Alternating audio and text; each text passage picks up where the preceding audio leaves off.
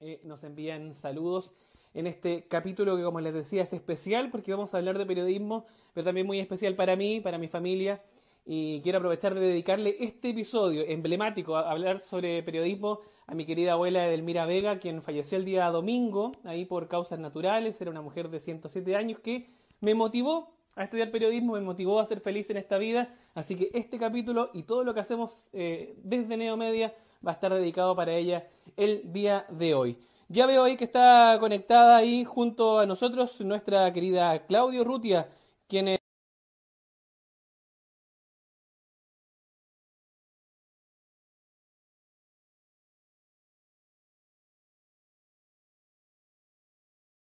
Eh, Sabes que no me escucho, pero nada de nada. Hola, Claudio. Ahí te escuchamos. Me escucho en el retorno incluso. ¿Sí? Ahí te escucho ¿Y ahora? Te escucho Pero ¿sabes perfecto. Me, sigo viendo en pantalla negra. No sé qué le pasa a mi teléfono, la verdad. Nosotros te vemos muy bien, Claudia. ¿Cómo va tu día? ¿Cómo va tu jornada? Bien, con mucho, mucho frío. De verdad que estos días están terribles. ¿Y tú, Ricardo, Sí. cómo estás? Más o menos, la verdad. Pero acá haciendo el empeño con estos días, lo dices tú ahí un poco triste eh, durante las últimas horas. No abriga nada este sol de invierno acá en la región de Esperemos que por allá en Nueva York, donde está nuestra invitada el día de hoy, abrigue un poco más. Aunque no sabemos. Escuché tus palabras recién, Ricardo, sobre tu abuelita, así que te mando un abrazo muy, muy grande. Sí, pues mira, no, no me hagan llorar en pantalla para que no quede en este episodio porque va a quedar en YouTube. Ya he llorado mucho. Pero sí, ahí este capítulo va dedicado a mi abuela. Claudio Rutia, te voy a dejar un minutito porque vamos a conversar en instantes junto a Alejandra Matus. ¿Conoces a Alejandra Excelente Matus? sí. La sigo también, Alejandra Matus. Sí, tiene unos libros muy buenos. Así que voy a estar muy pendiente de lo que habla Alejandra. Sí, pues tuvo que irse del país en algún momento porque la acusaron de atentar contra la seguridad del Estado, se refugió en. Nueva York, desarrolló gran parte de su carrera allá, volvió, editó el libro finalmente eh, acá en Chile, así que tiene todas unas vueltas ahí que contarnos respecto a ese trabajo que ha desarrollado. Seguro va a ser una conversación muy, Así muy es. interesante. Nos desconectamos un ratito contigo, Claudia. Chao. Vamos a conversar ahí junto también a Piera Morini, quien eh, nos va a contar ahí detalles de lo que está pasando en el ámbito de las noticias, mientras esperamos a nuestra querida Alejandra Matus. Piera Morini, si el internet nos acompaña, ahí está. Piera, ¿cómo Sí, muy bien. ¿Y tú, Ricardo? Más o menos, es como la pregunta que no quiero responder el día de hoy, Yo no, yo pero, pero bien. Y que cambiemos el tema. Hay que alegría Bueno. porque la invitada hoy día lo amerita. Así que Sí, pues, una conversación que amerita ahí que podamos estar atentos a lo que ocurre. Piera, han pasado cosas en el mundo de Internet, en el han mundo real. cosas. Sí. En. Chile han pasado cosas y cosas muy positivas. En primer lugar, el día de hoy el presidente Sebastián Piñera, eh, hablando por parte del gobierno chileno, eh, anunció que la clase media se va a ver beneficiada, al fin están siendo tomados en Tenemos ahí un problema de señal Eh, con Piera. Sí, ahí sí. Sí, ahora sí. nos contabas Ya. ahí entonces la Sí, iniciativa de presidente Piñera. Claro, una iniciativa para beneficiar el bolsillo de las familias y las personas de clase media, con la finalidad, en primer lugar, eh, se les va a otorgar, o sea, van a tener la posibilidad de adquirir créditos eh, teniendo Tenemos un problema de señal. ahí. em, sí, eh, ahí tenemos Piera. la posibilidad de optar a créditos eh, con una tasa de interés cero, por otro lado, van a ser considerados para que puedan postular nuevamente a este, a esta ayuda económica en estado de catástrofe, el ingreso familiar eh, de emergencia, así que todos aquellos de clase media pueden volver a postular. Y eh, Claro, lo decías tú ahí, Piera, una noticia positiva. eh, se me va posibilidad. Sí, ahí, ahí estábamos retomando. Piera, Sí, una sí. alternativa positiva, lo decías tú, respecto a lo que se está planteando para poder ayudar a la clase media, algo que podría ir mucho mejor si es que, por ejemplo, el gobierno se abre la posibilidad ahí también de que las personas puedan retirar parte de los fondos que tienen en sus administradoras de fondos de pensiones.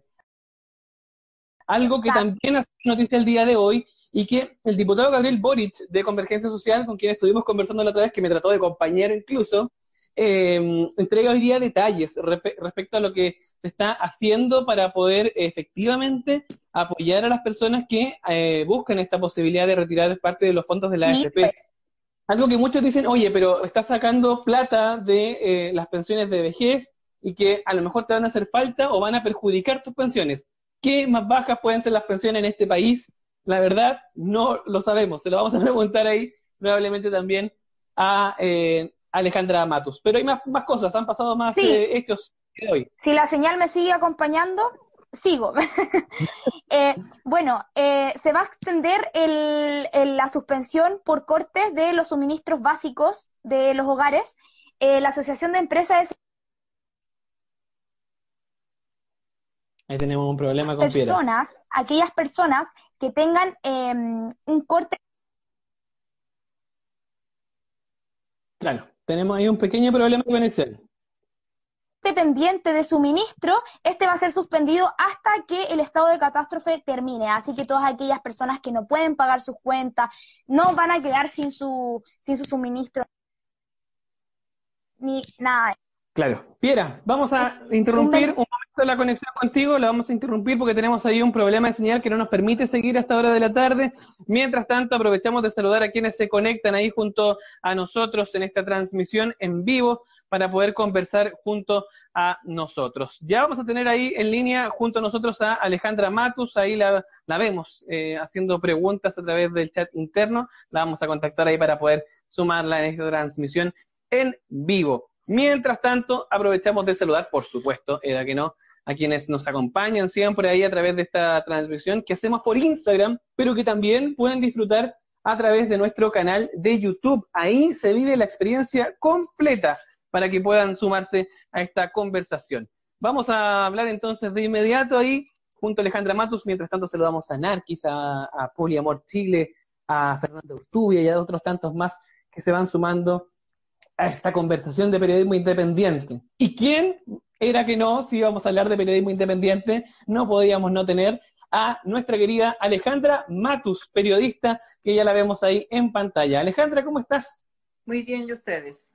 Muy bien, acá contentos, felices de poder conversar contigo, un tremendo baluarte del periodismo. Yo no sé si tú te sientes así, pero pareciera que lo eres, porque hay una platicada importante, que está muy contenta eh, de que estés aún más conectada con, eh, con nuestro país, pese a, lo injusto que fue en algún momento contigo. ¿Cómo sientes este cariño de la gente primero, Alejandra? Eh, lo veíamos hoy día con este regreso que vas a tener a la televisión en Mentiras Verdaderas incluso. Sí. Eh, bueno, lo agradezco, por supuesto, que agradezco el, cariño y trato de no volverme loca con eso. Claro. Eh, porque yo siento que estoy haciendo la pega nomás, que no, digamos, no descubrí la cura al cáncer, no, no, he hecho nada muy extraordinario, salvo tratar de hacer la pega con dedicación y, agradezco a la gente que, lo aprecia. Sí, pues Alejandra, me pregunta el director por interno si es que tienes unos audífonos cerca para que podamos mejorar la conexión de audio. No tengo audífonos para este eh, ah, sí, tendría que. A ver, déjame ver. Porque te esperamos, podemos rellenar esta parte. Ya, rellena, rellena un ratito, a ver si puedo conectar. Mientras buscamos ahí audífonos para conversar mejor con Alejandra Matus, aprovechamos de saludar, no de rellenar, sino que de saludar a nuestra querida gente. Ahí está Javiera Pau, Matías Guerrero, eh, María Elis Díaz, Luis Cien Actitud, Eduardo Millón, también está eh, Productos a Granel, Mario Yamet, eh, Lucho Tavilo, Paulita Caballero, Lucián Ross, Silvestre Coco, eh, eh, Paula Orela, Nita Gallardo también está conectada, quién es Rodrigo, y otros tantos más que se van sumando a esta transmisión de Neo en vivo en este capítulo en el que hablamos junto a la periodista Alejandra Matus, radicada ahí en Nueva York, y que el día de hoy nos va a contar ahí detalles de cómo está llevando adelante las investigaciones que tanto han servido en nuestro país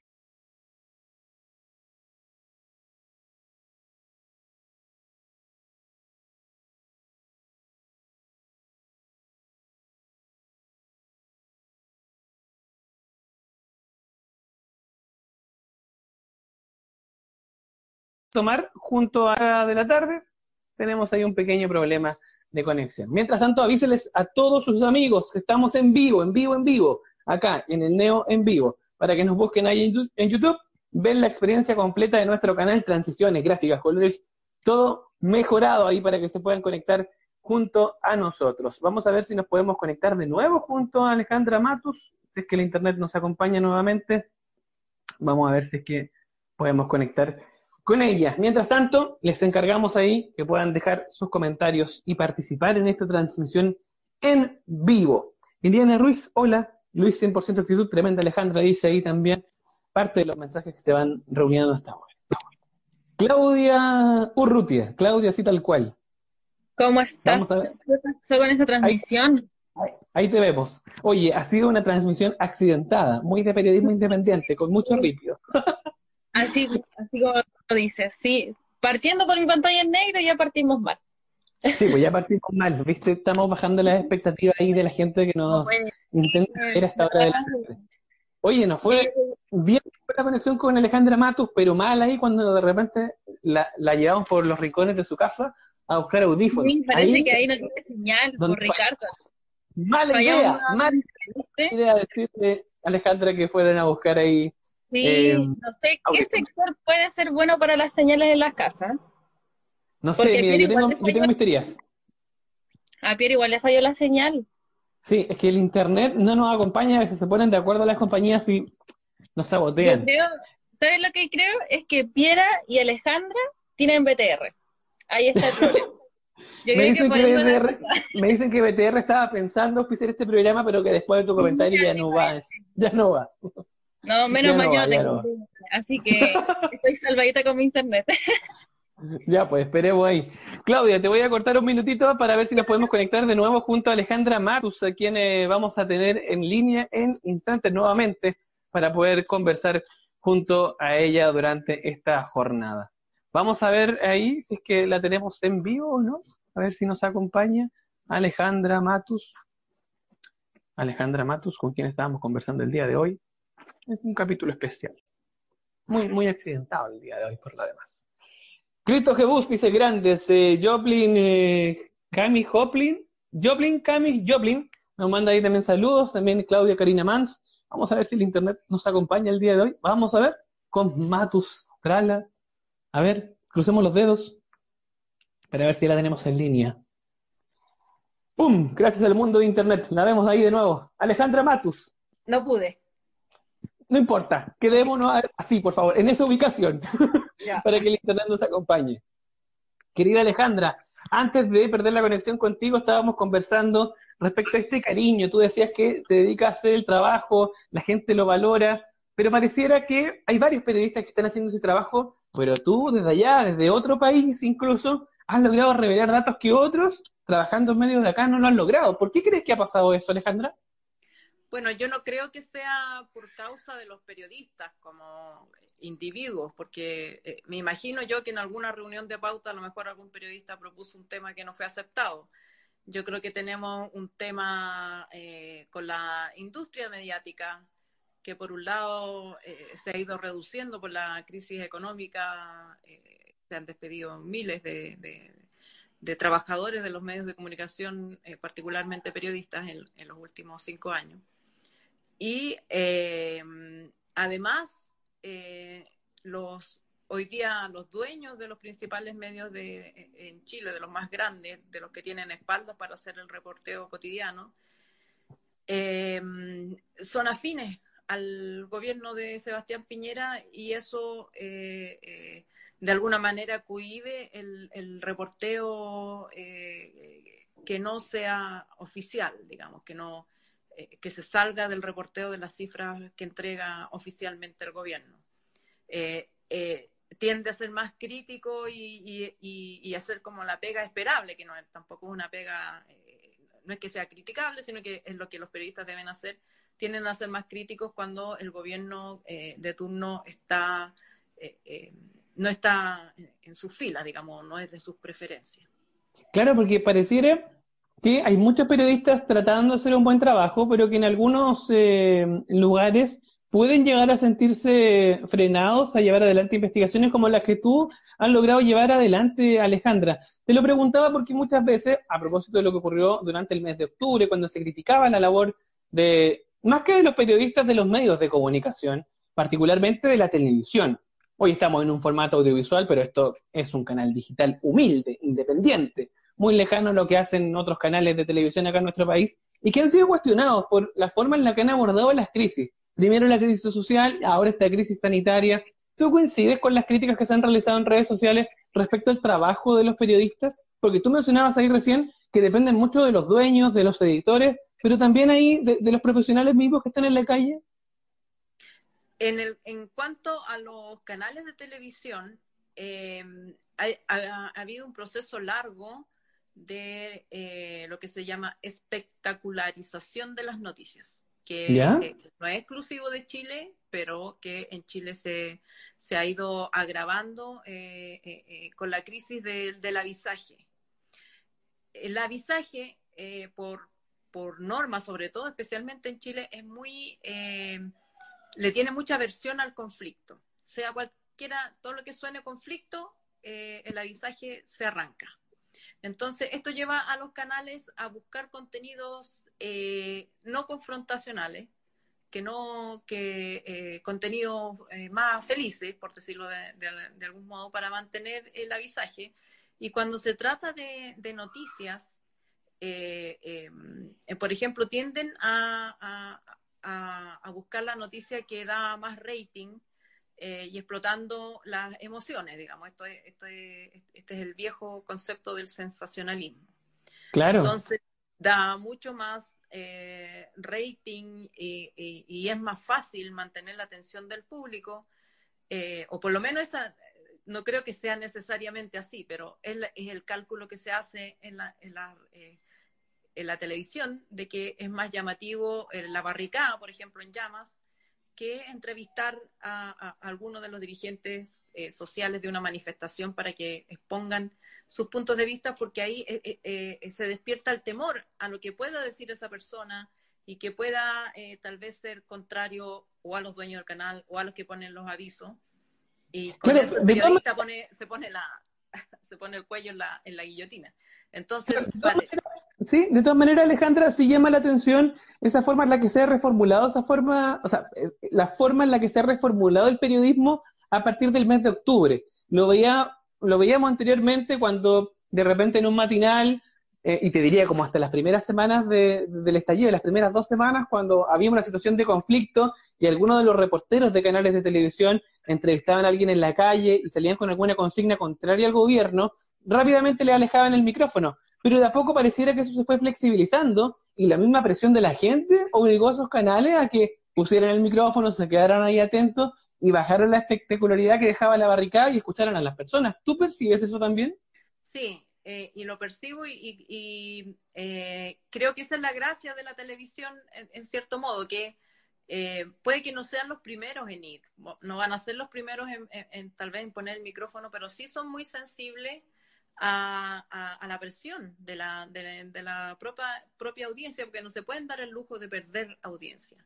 Entonces, cuando, eh, eh, cuando esa, esa demanda por otros contenidos se manifiesta eh, como presión en las redes sociales, sobre todo, o em, por la atención que provocan noticias que se publican en medios independientes, entonces los, los, canales de televisión abren sus pautas, y yo creo que el, mejor termómetro eh, son los matinales, porque los matinales son, muy sensibles al, rating y cuando los temas entran al matinal quiere decir que, que se rompió ese, esa, esa pequeña valla que deja ciertos contenidos afuera, digamos. Pero, claro, y que permite también ahí... Claro Permite también ahí que, los periodistas puedan realizar el trabajo como corresponde, porque muchas veces se ven limitados. Te preguntaba puntualmente lo de las marchas, lo del inicio de la revolución social en el mes de octubre y cómo esto se ha ido reconfigurando, porque yo soy periodista, trabajo en terreno y muchas veces eh, veía, ya sea conmigo o con colegas, que la gente encaraba a los periodistas, les cuestionaba su trabajo,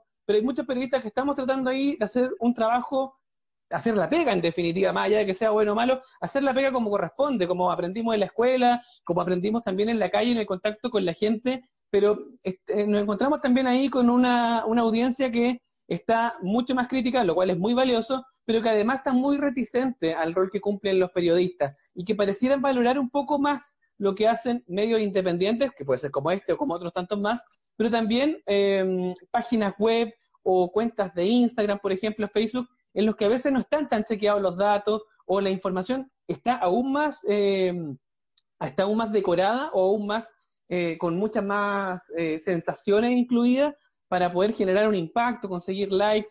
¿Cómo ves tú ese, e, esa forma en la que se reconfiguró el periodismo? ¿Tiene exigencias para que los periodistas estén en redes sociales? ¿Tiene exigencias para que los datos se confirmen dos veces? ¿Para que se abra a lo mejor eh, mayormente el espectro de entrevistados que se consideran? ¿Qué crees tú que, que, reconfiguró eso?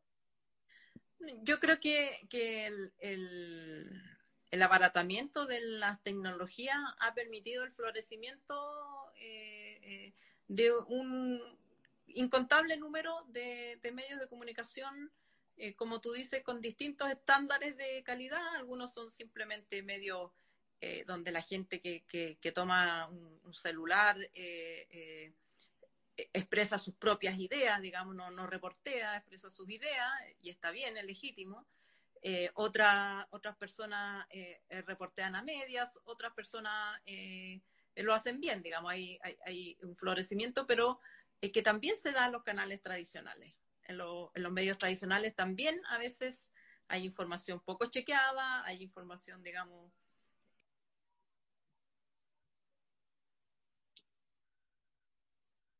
en esta materia es, ¿Mm? eh, es la educación. Eh, para mí, tener una audiencia educada en, en pensamiento crítico es la otra pieza que falta eh, para que la gente sea, eh, sea capaz de discernir y decir, eh, bueno, valoro esta opinión en lo que vale, digamos, o esta información claro. vale, o está mal o está mal reporteado, o, cuál es la fuente, o cómo se hizo, digamos. Pero para eso la gente tiene que saber, por ejemplo, cómo se construyen las noticias. Eh, y eso no, no, siempre está ahí. Eh, eh, para mucha gente, el hecho de que algo aparezca en la tele es verdad.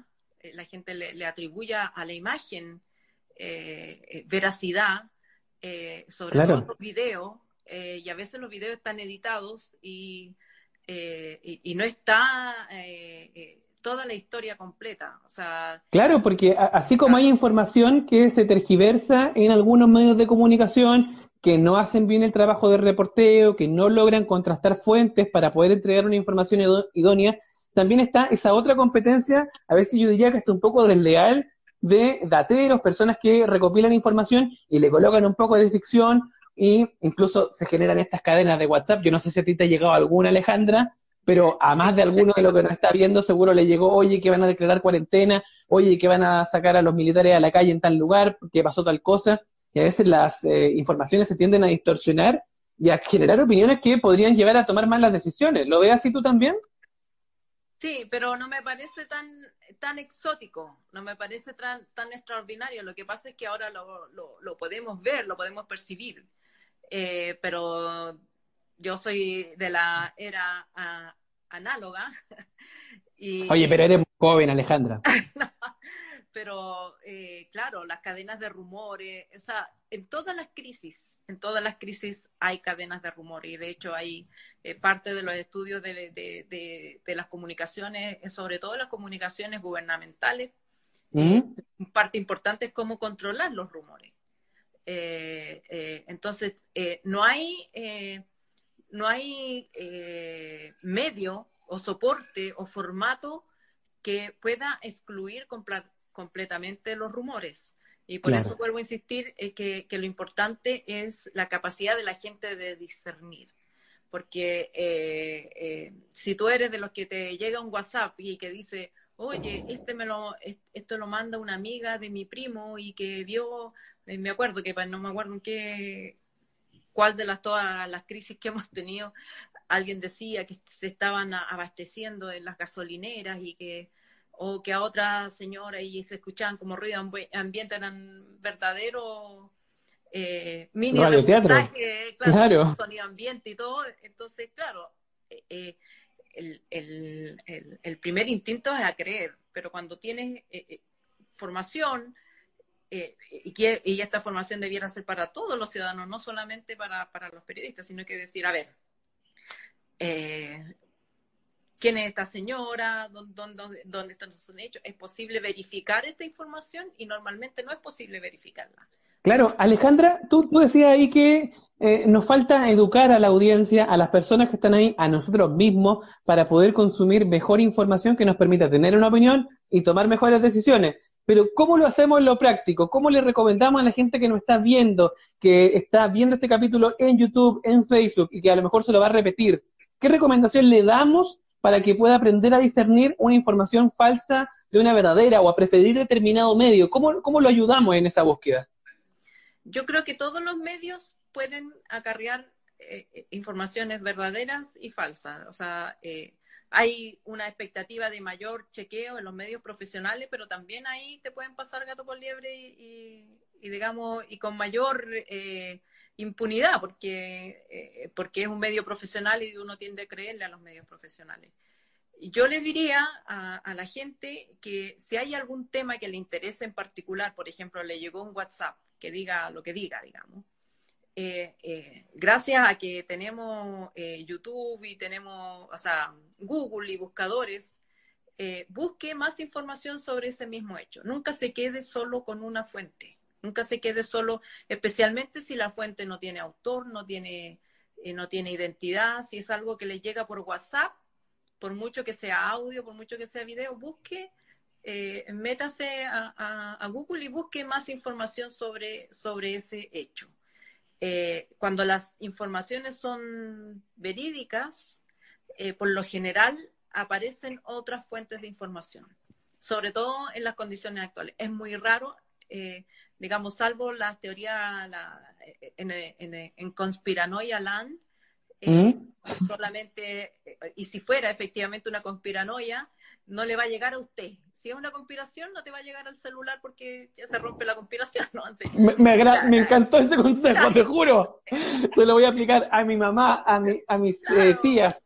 Iba a nombrar a mi abuela, que hace poco, pero se los voy a nombrar a todos, te juro. Que no son personas tan esenciales como para que les llegue una conspiración. Me encantó. Claro, si te llega es porque no es conspiración, pues, sí, la, la conspiración es para que funcionen los conspirados tienen que ser pocos y tienen que ser secretos. Si ya te llegó a ti, no es conspiración. No es conspiración. Entonces busca otra fuente, busca otra fuente y si no hay, o sea, yo digo al revés, en vez de saltar y creer al tiro, eh, la prudencia indica esperar antes de creer.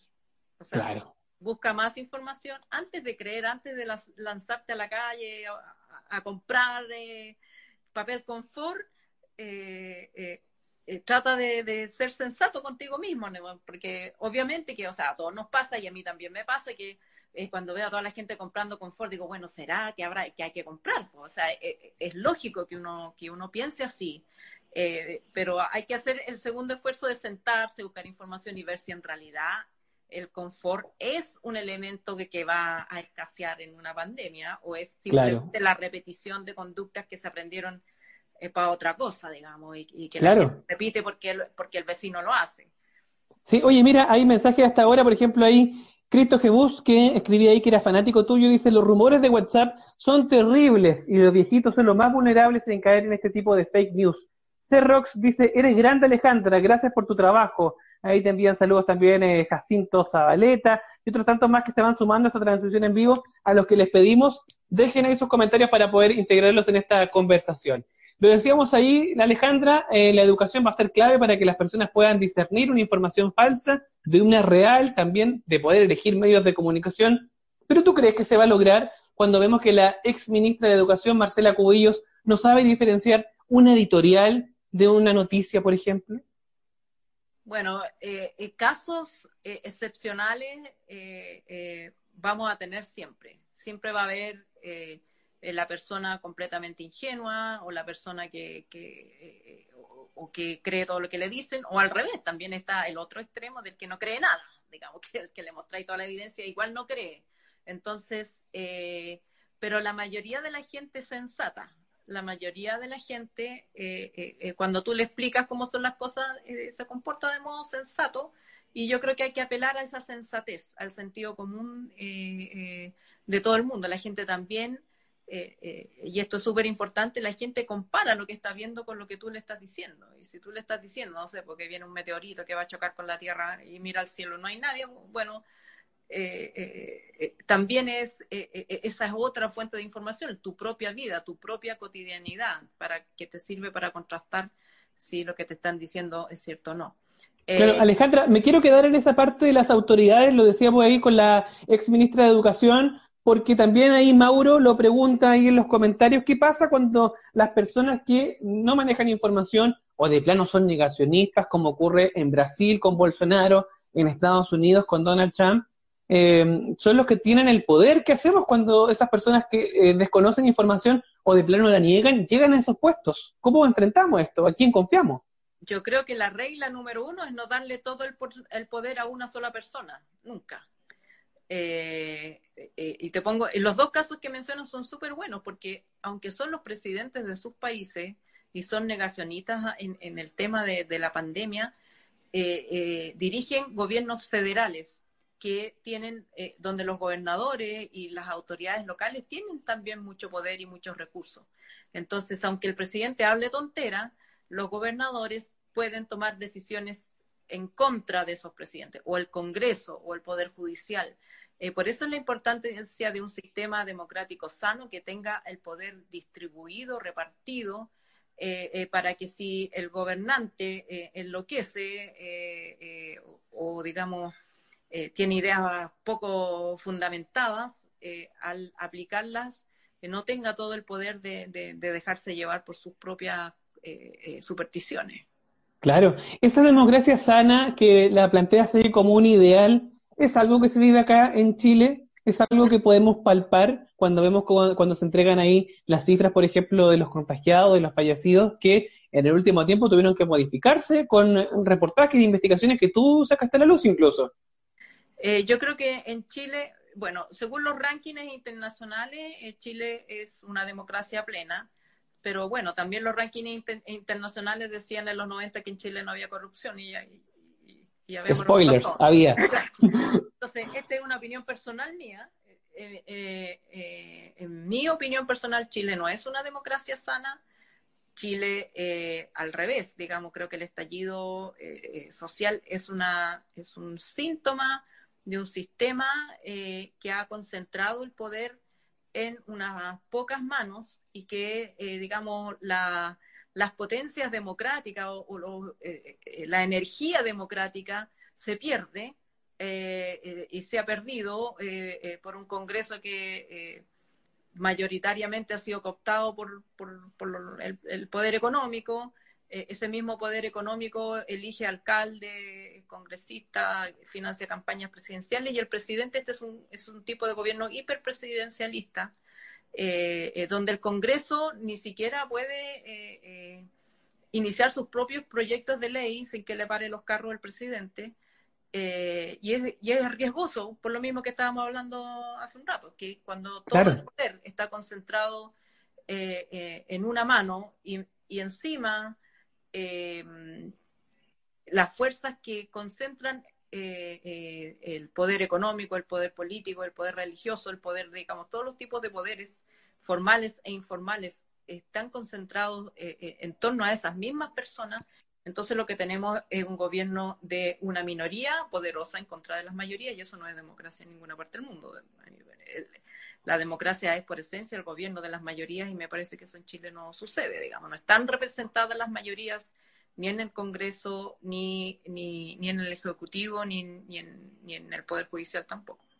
Esas mayorías de las que tú hablas, Alejandra, eh, deberían ser más exigentes con lo que hacen los medios de comunicación, de cómo enfrentan, por ejemplo, a las autoridades. Te lo pregunto, porque en los tiempos en los que estaba el ministro Jaime Mañalich a cargo del Ministerio de Salud, incluso fue interpelado por una, una periodista de Televisión Nacional, Valentina Reyes, que él le realiza una consulta y él insiste en que no, que ella le respondió y se retira. Y esto fue aplaudido por cierta parte de la población, muy criticado por otro, eh, quienes veían ahí eh, cero posibilidad de poder acceder a mayor información, porque hasta ese momento la información oficial de los contagiados, de los fallecidos, la manejaba el ministerio y solo ellos.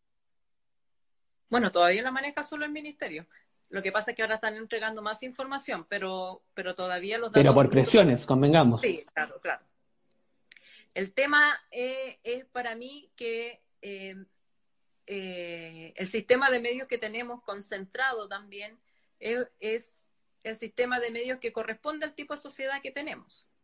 Entonces, no se puede arreglar la carreta antes que los bueyes, digamos. Entonces, a mí me parece que el problema de la distribución de poder en Chile, este principio básico democrático de que las decisiones las tomen las mayorías, tendría que llevar también una discusión de qué tipo de medios eh, eh, vamos a tener, si vamos a tener medios públicos o no, si le vamos a hacer exigencia, por ejemplo, a los canales que usan una señal eh, que es un bien público, la señal abierta es un bien público porque son escasas, son solo cinco y originalmente las distribuyó el Estado. Si le vamos a hacer exigencia porque están ocupando un espectro de, de las señales eh, que ellos no inventaron, no crearon, no fue parte de su ingenio, sino que es un bien público y por lo tanto podríamos exigirles cosas eh, eh, mínimos, mínimos de, respeto a los derechos humanos, por ejemplo, mínimo claro. a, no... Me estaba acordando de la radio agricultura, por ejemplo, porque poca gente sabe que tanto la señal, la, el las señales de canales de televisión como el espectro radiofónico donde se sitúan las radios son bienes de uso público que el Estado entrega en concesión a privados para que las administren, pero son de todos los chilenos. Bajo ese punto de vista, también deberíamos exigirle, por ejemplo, a medios como Radio Agricultura, que han sido bien críticos con la revolución social y que han, por ejemplo, puesto al aire a locutores que han negado la existencia del coronavirus, por ejemplo, como ocurrió hace poco con, con Sergio Iranes. ¿Podríamos exigirle más cosas? Eh, yo creo que lo que se les puede exigir es el respeto a los derechos humanos. Por ejemplo, eh, eh, yo, no, yo en lo particular no soy partidaria de, eh, de prohibir contenidos a menos que sean contenidos que inciten a la violencia y al odio por razón de raza, religión. Si el señor Irane no cree en la pandemia, es bueno que lo diga y que todos los demás podamos debatir con él sobre ese punto. Ah, ¿tú consideras que es bueno que lo diga? Porque hay gente, por ejemplo, yo soy de los que piensa que eh, si la opinión vulnera derechos, niega conquistas sociales o desinforma, no necesariamente debe ser expuesta en pantalla o en la señal de radio. ¿Tú crees que sí? A mí me parece que él, como eh, individuo, puede tener la opinión que tenga y que el medio tiene que asegurarse de que lo que está diciendo él es una opinión que eh, personal y que no representa a la radio. Eh, a mí me parece que esas opiniones tienen que existir y es, eh, es mejor que estén en, lo abierto a que estén eh, por debajo haciendo, digamos, ruido que, que, después de alguna manera sale igual. Lo que no puede hacer es, por ejemplo, llamar a, a, por ejemplo, a creyera que lo traen los inmigrantes, como ven, que llame a, la gente o a impedir eh, que los inmigrantes entren o a tratarlos mal. En fin, esas son las cosas como que se deben prohibir. El, discurso de odio o que llama a acciones violentas de, discriminadoras de, de, algún tipo. Pero que la gente hable tontera, digamos, es un problema de, cada persona. Me está recordando hace un tiempo, como hace un par de semanas, cuando se mal utilizó el concepto de censura en pantalla, la alcaldesa Evelyn Matei te encaró y te acusaba de censura, y el concepto de censura no tiene, no lo puede realizar un periodista, convengamos. Sirve eso también para exponer a lo mejor la ignorancia, porque a partir de ese discurso se tomaron varios tuiteros eh, esa batalla, o más que batalla como ese ataque, porque no hubo eh, ataque de vuelta, Em, como algo personal y, te acusaron también ahí de censura sin saber lo que significaba. ¿Aportan ese tipo de mensajes, Alejandra? A mí me parece que es súper eh, válido y necesario que el debate se produzca y que, y, que, eh, em, y que en el debate participen todas las voces que tienen que participar. Aunque queden de ignorantes. Eh, pero bueno, pero si esos son los riesgos del debate, pues en los debates, eh, digamos, por naturaleza, hay puntos que quedan bien expresados y otros puntos que quedan mal expresados y, digamos, así como, eh, como en una lucha en el ring, el que perdió, perdió, pues tendría que perder con, con delicadeza. Pero el, a mí me parece que en Chile tampoco tenemos esa educación del debate civilizado, de que uno debate argumentos, no debate contra la persona. Entonces, cuando uno eh, eh, gana un argumento, gana el argumento, ¿no? No está destruyendo a la otra persona. Eh, y eso es lo que me parece que tampoco tenemos esa, esa educación. Tendemos a enojarnos y a tomar los debates en, a la personal. ¿ah? ¿Por qué me dices, me estás tratando de no sé qué? O, como la alcaldesa, que me estás censurando. No, pues, conversemos sobre el término yo opino esto, usted opine lo, que quiera, pero no es un, no son ataques personales. Yo nunca dije ustedes tal cosa por decir esta palabra, sino que me refería al uso de la palabra y, en realidad mi, interés era precisamente hacer ese debate ahí, porque los canales de televisión tienden a repetir conceptos que son estigmatizadores. Pues, y a mí me parece que esos son los temas donde, eh, eh, por ejemplo, que se podrían regular.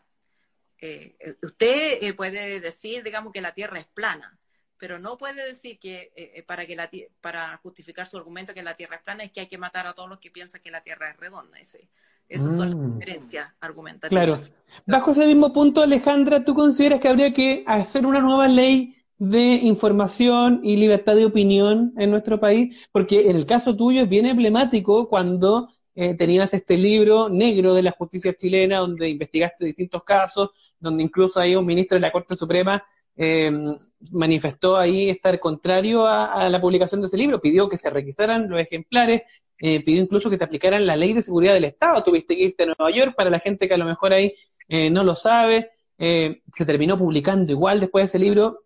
15 años me parece que es el tiempo que demoró en que se volviera a tener la posibilidad de publicar ejemplares de ese texto.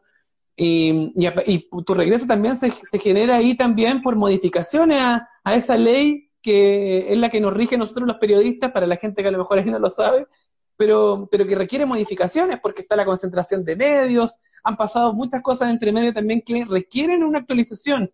¿Tú consideras que debe cambiarse algo más de esa ley? O a lo mejor te lo pregunto de otra forma, ¿qué es lo que debería consagrarse en esa nueva ley a propósito de que posiblemente tengamos nueva constitución? Bueno, eh, voy a simplemente aclarar un, poquito de algunos hechos porque, eh, eh, digamos, la historia tiene, tiene ahí una... Tiene matices. Tiene, bueno, yo me fui, eh, cuando se me aplicó la ley de seguridad del Estado, me fui a Miami y estuve en el estado de la Florida, primero en Miami y después en Tampa, dos años y medio hasta que la ley cambió. Cuando la ley cambió en 2001, yo regresé a Chile y eh, el libro que había sido secuestrado por el Poder Judicial pudo circular, digamos, e, e, ese libro, que los 1.500 ejemplares que estaban guardados en una bodega, eh, pudieron eh, salir a las librerías y después se reeditó en ese minuto el mismo libro con una tapa verde, que era, que era para diferenciarlo de los piratas. Y después el libro nunca más se reeditó, pero yo seguí en Chile hasta el 2009. El 2009 volví a, a Estados Unidos a una beca en la Universidad de Harvard y después volví a regresar a Chile el 2011 y ahora estoy acá estudiando desde el año pasado en la Universidad de Nueva York. Así que, eh, digamos, no es que estuve todo este tiempo acá. Sí, yo, yo corté un poco la historia, pero lo concreto es eso. Pero importante para que... Muy buena, muy buena la aclaración. Alejandra, entonces, lo que te preguntaba ahí recién... Ahora, la ley... ¿Quién, incorporamos? a mí me parece,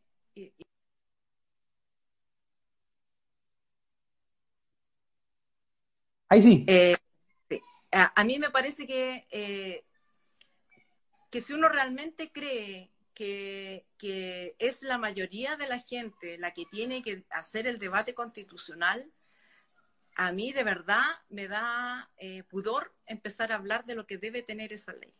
O sea, yo creo fervientemente en que hay que escuchar a la gente, si la gente lleva mucho tiempo sin ser escuchada.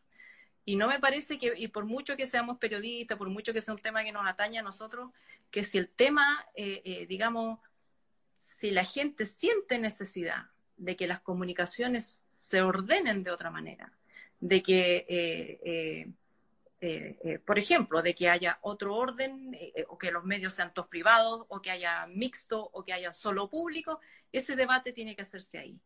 Eh, eh, cuáles son los límites al uso de los medios también tiene que ser. Ahí, ahí uno aportará ideas y tirará cosas, pero a mí no me gusta adelantar eh, el debate porque si no uno aparece, aparece como, como tirando el, balde con agua para abajo y... claro, es que ¿sabes por, qué, ¿sabes por qué te lo pregunto? Porque tú decías hay que escuchar a la gente si forman parte de las discusiones, porque estando en terreno me he dado cuenta que es una de las preocupaciones de las personas, que a lo mejor, como ocurría antes del mes de octubre, no sabían eh, cómo, eh, hacia qué llevarlo. No sabían, por ejemplo, cómo, cómo mejorar las pensiones, cómo luchar por un mejor sueldo, y descubrieron, estando en la calle, estando en las marchas, estando en la barricada, estando en contacto con otros, que tenían causas comunes que podrían solucionarse con una eventual nueva constitución. Y probablemente ahí también hay una lucha importante que dar para que no se generen esta concentración de medios, para que los medios informen lo que realmente le está pasando a las personas. Te lo pregunto como algo súper fundamental, porque hace cinco años uno prendía el televisor y había una modelo contando la cantidad de dinero que gastaba en el vestido con el que iba a la gala de Viña, la cantidad de casas que tenía, la cantidad de departamentos que arrendaba en Viña del Mar, y que ese panorama cambió para siempre en la televisión y en los medios tradicionales, en la radio, en los diarios, donde hacen eco también de lo que se cubre ahí. Por eso a mí me parece que, que, es súper lindo que el cambio haya venido de, la propia gente, digamos, que, que, era eh, la audiencia, que a lo mejor esos canales pensaban que era una audiencia pasiva que, se comía todo lo que, todo lo que le ponían enfrente, y, no es así. Eh, y yo creo que ha sido un aprendizaje tanto para los para los editores y, productores de programas de televisión como para la propia gente que sí tiene algo que decir sobre los medios de comunicación. Eh, ¿Cómo hacerlo y qué hacer? Eh, me parece que es, eh, insisto, es materia de la constituyente. A mí lo que me parece que el esfuerzo debe estar en este minuto puesto en que el plebiscito se haga primero. y que no y que no estar pendientes de que ese ese deseo ese anhelo eh, de, pronunciarse respecto a la Constitución no se ha pasado eh, eh, por el aro aprovechando la crisis sanitaria, que es real, pero también uno puede ser creativo si quiere hacer plebiscito y puede buscar maneras de hacerlo. están apareciendo muchas voces que van a querer eliminar algunas elecciones, que van a querer decir, hagamos no hagamos plebiscito, hagamos otra cosa. Yo creo que ese, ese es como que uno no se puede perder ahí porque nos podemos enfrascar en decir, no, la constitución tiene que tener esto, esto, esto, el otro, y cuando nos demos cuenta no va a haber plebiscito. Claro. Eh, una cosa esencial, sí, me parece que todas las leyes y todo lo que se haga en Chile tiene que ajustarse a los pactos internacionales de respeto a los derechos humanos eh, que Chile ha suscrito. Y uno de los derechos humanos y eh, y de los derechos consagrados en, en, varias constituciones de países democráticos es el derecho a la información. El derecho a estar plena y debidamente informado para, eh, eh, para que tu participación en, en la democracia, que tiene, ¿Mm? tiene, que tiene esta declaración de principio de que todos somos iguales en dignidad y derechos, eso tiene que hacerse carne. Es, y eso eh, es cosa de, de, de, salir a la calle nomás y ver que no es así, que no se da. Entonces, eh, las comunicaciones son, eh, eh, son en parte parte del terreno, no solamente del debate, sino que también de distribución de poder. Uno tiene tiene poder cuando le pone el micrófono a, uno y no a otro. Entonces, yo creo que sí, efectivamente, hay algo que decir ahí y que y que cualquier cosa que se discuta, digamos, eh, tiene que eh, tener como telón de fondo el respeto a los derechos humanos y a la, a la dignidad de cada persona eh, en igualdad de condiciones con las demás. Claro. y que de ahí, digamos, ahí veremos fórmulas, pues ahí van a aparecer los estudios, la, la, gente que tiene ideas de, de hacer esto, lo otro, sí fondos estatales, sí medios estatales, sí medios privados, pero con condiciones, en fin. O si reformulamos de paso Televisión Nacional, que ahí como canal de empresa televisión nacional oye por cierto porque han, arrendado hasta las instalaciones el otro día las querían vender. Tiene toda la razón. Recuperemos televisión nacional. empecemos esa lucha. partamos por ahí partamos por ahí. Eh, partamos por ahí. Entonces hay, pues. hay, muchas cosas que se pueden hacer pero pero lo fundamental que tenemos que hacer es que ese proceso constituyente suceda Muy bien, Alejandra Matus, con quien estamos conversando hasta hora de la tarde. Lo decías tú ahí, la comunicación también es poder. En el último tiempo se han dado a conocer ahí distintas investigaciones como los salvoconductos truchos que han sacado algunas empresas para poder seguir funcionando en medio de la pandemia sin realizar actividades que sean consideradas esenciales y también esta reformulación en la entrega de datos que se ha visto modificada a partir de una investigación tuya en la que revelaba que se llevaban dos conteos paralelos, uno que se entregaba a nivel mundial a, la OMS y otro que se le entregaba a los chilenos a través de los medios de comunicación. En ese sentido, Alejandra, las, las investigaciones que tú estás llevando a cabo en este momento o que has llevado en el último tiempo permiten avisar de que se viene algo nuevo que a lo mejor desconocemos eh, como ciudadanos chilenos, a lo mejor algo que todavía no está revelado? Bueno, también para ser justo y para darle el crédito a quien merece, eh, la investigación que yo hice fue eh, mostrar la discrepancia que había entre el exceso, el aumento de muertes de 2020 y las cifras tan bajas que daba el gobierno respecto de fallecidos por COVID. Fue Radio Cooperativa y CIPER los que revelaron esta doble contabilidad de, los fallecidos. Aunque no digan que me, estoy poniendo, me estoy arrancando con los tarros. No, pero muy bien. Eh, ya. Eh, lo que, lo que hay muchas cosas que no se saben. Hay muchas cosas que no se saben. Eh, porque obviamente, por ejemplo, yo hago lo que puedo hacer desde aquí con acceso a, Internet y a un computador, pero hay muchas cosas que no puedo hacer.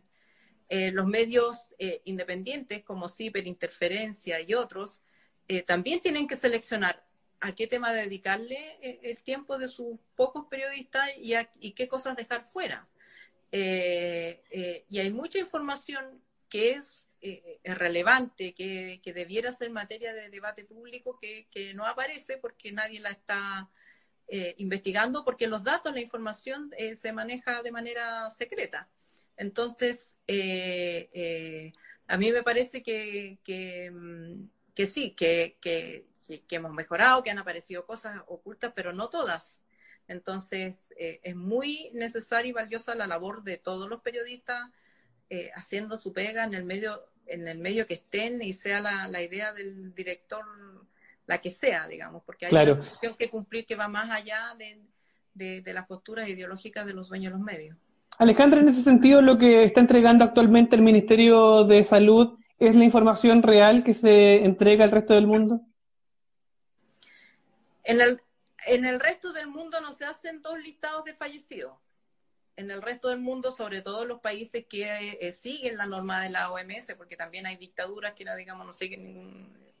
Ya, pero los que siguen las normas de la OMS tienen una sola contabilidad y en esa contabilidad se incluyen los fallecidos con PCR positivo y también fallecidos COVID que no tienen PCR o que han tenido PCR negativo porque a veces los PCR dan falsos negativos. Pero lo que importa es el diagnóstico, que eh, eh, digamos eh, la evolución clínica de ese paciente, la radiografía del pulmón, que estuvo en un ventilador, que murió de, insuficiencia respiratoria y que no había otra mejor explicación que el COVID. Y en ese caso es secundario el, PCR. El test no es infalible y no es 100% certero y por supuesto que no puede ser condición eh, para eh, contabilizar, por ejemplo, una persona que murió en su casa y que no alcanzó a hacerse el test PCR. Eh, esa, esa, contabilidad estrecha de, decir, estos son los casos confirmados solamente y contar solo los que tienen PCR, es una manera sutil de dar una impresión más benigna de la pandemia. Es distinto decir 7.000 casos que 10.000, que son los que tenemos en este minuto. Pero por lo menos ahora sabemos que son 10.000, porque hasta eh, durante la era Mañalich ni siquiera sabíamos que el DEIS llevaba esta contabilidad paralela. Claro, porque lo decías tú, una investigación que sacó adelante CIPER, pero que comenzó, tuvo su punto de partida con esta contrastación de datos que realizaste tú con el registro civil. Me acuerdo bien de eso. Sí, eh, digamos, hasta que yo... O sea, una modestia Alejandra, pero de verdad, hay que reconocer ahí tu aporte. No, sí, pues antes de que yo publicara, eso, nadie dudaba de las cifras oficiales, o por lo menos públicamente no sabía, no había un dato para contrarrestar y poner eh, forma en esa duda, y de hecho cuando yo la publiqué, también no solamente el gobierno me desmintió, sino que muchos colegas también dudaron de la información, partiendo por el propio CIPER que originalmente dijo que yo me había equivocado. Pero pero bien, después eh, eh, hicieron bien la pega y, ellos fueron los que revelaron eh, también la cooperativa esta doble contabilidad del gobierno que no se sabía hasta ese minuto. Sí, pues hay información ahí que has podido reportear tú, también otros equipos acá en Chile. Alejandra, ya vamos llegando casi al final de este espacio, pero quiero cerrar con dos consejos, dos recomendaciones que tú le puedas entregar. Por un lado, a los periodistas que están acá en Chile y por otro, a la ciudadanía que busca información en este contexto de crisis social y sanitaria.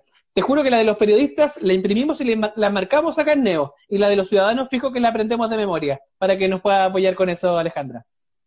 Bueno, para los periodistas, eh, yo creo que eh, los periodistas deben empoderarse de su profesión y de los principios que rigen la profesión que no son eh, teóricos, no son para dejarlos atrás una vez que uno ingresa de la escuela, digamos a todos los periodistas nos enseñan lo mismo, eh, más o menos, es lo mismo, eh, y todos sabemos lo que es noticia.